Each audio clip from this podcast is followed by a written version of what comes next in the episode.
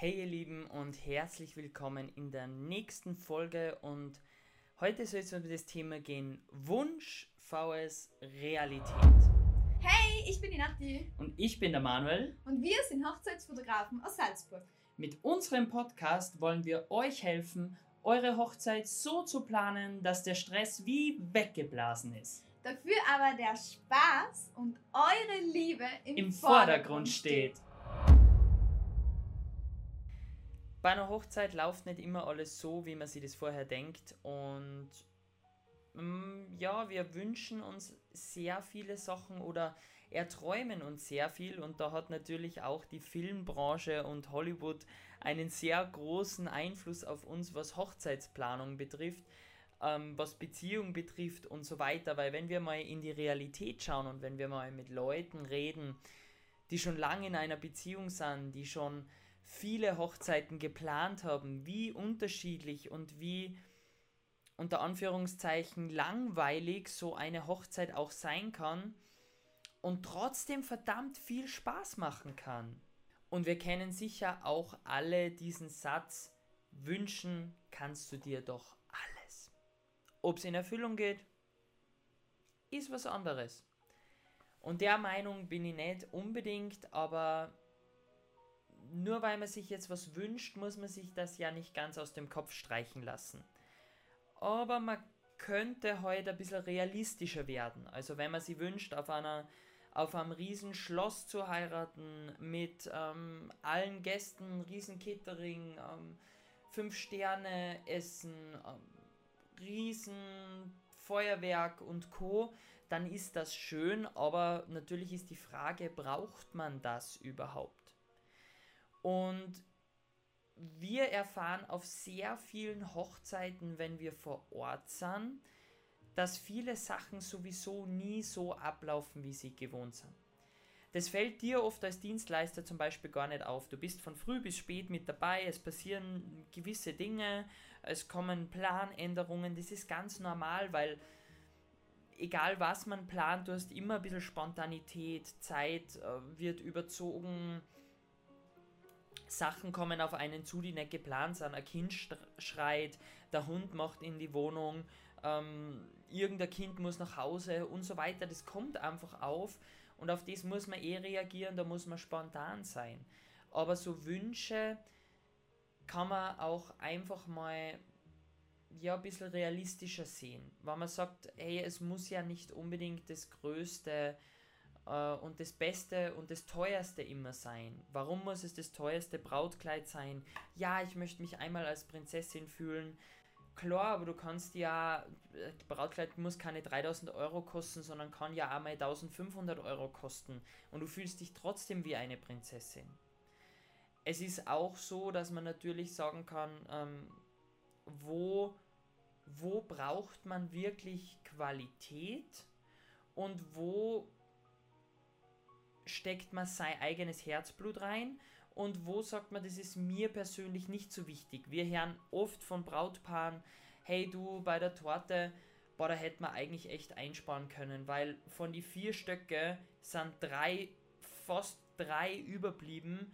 Ich weiß gar nicht, was ich mit dem Kuchen nur machen soll. Das ist dann was, das wird natürlich, ja, viele Gäste und dann wird die Torte vielleicht direkt nach dem Essen serviert, wo jeder angegessen ist, sagt, boah, eigentlich Torte, no way und dann überfüllt und Ding. Also überlegt euch, was sind eure Wunschvorstellungen und was braucht ihr wirklich? Was ist euch wirklich wichtig?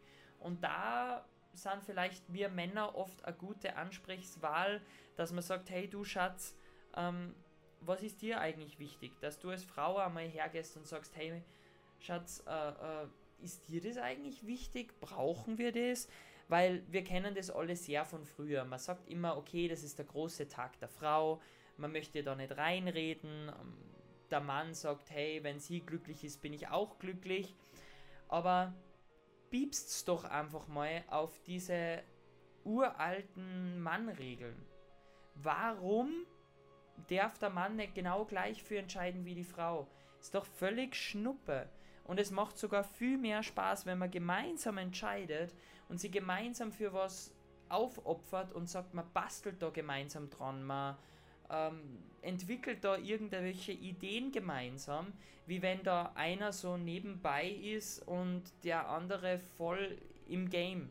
Und ich höre das immer wieder bei den Hochzeiten, wo ich zum Beispiel die Fotoboxen aufstelle und einmal so ein bisschen Quatsch und dann eben hervor, weil die kenne ich meistens nicht, die Brautpaare, das sind jetzt welche, die vielleicht mich nicht äh, äh, kennen als Fotograf, sondern nur unsere Fotobox kennen und denen ich dann die Fotobox liefert, aufstelle.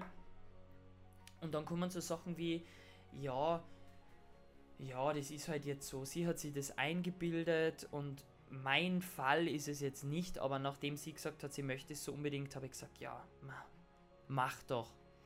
Und wenn man dann denkt, San, es ist euer gemeinsamer Tag und ihr macht ja diesen Tag für euch und das ist was ganz was Wichtiges.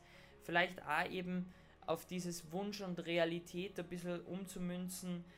Man wünscht sich ja natürlich viele Leute da. Man wünscht sich, dass so viele wie möglich da sind und diesen Tag mit einem erleben. Aber in Wirklichkeit geht es ja um euch. Also, wenn wir jetzt mal ganz realistisch sind, ihr heiratet für euch. Ihr heiratet nicht für die anderen, weil die anderen gehen nicht heim mit einem Ja, ich will und einem Ring am Finger, sondern ihr. Das heißt, auch ihr dürft irgendwo entscheiden, wie die ganze Hochzeit, wie alles ablaufen soll, woran ihr Spaß haben dürft und dass sie die anderen einmal hin und wieder hinten anstellen und sie selber scheren können. Ja, dass wenn ihr sagt an eurem Hochzeitstag, wollt ihr Hüpfburg, weil ihr seid Hüpfburg-Freaks, dann kauft euch eine Hüpfburg. Scheißegal, ob die dann sagen, hey, brauche ich das? Na, aber ich wollt. Dann genießt es aber auch. Und dann nutzt es vollkommen aus. Andererseits ist es natürlich auch wichtig, selbst wenn du sagst, du investierst jetzt sehr viel Zeit und du möchtest sehr viel machen, verkünstel dich nicht zu stark.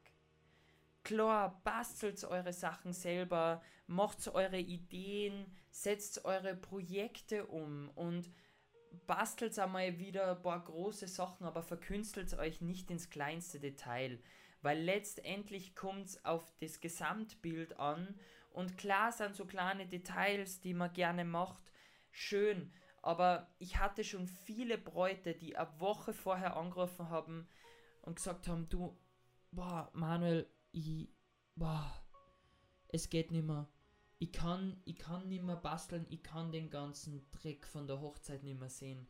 Es sind so viele Sachen, es sind so viele Kleinigkeiten. Ich habe Angst, dass ich was vergieße, da und da, das haben wir übersehen und jetzt äh, kommt es nicht mehr pünktlich. Und dann bitte macht euch nicht selber so einen Stress. Es ist euer Tag, ihr sollt diesen Tag genießen und euch nicht schon eine Woche vorher stressen.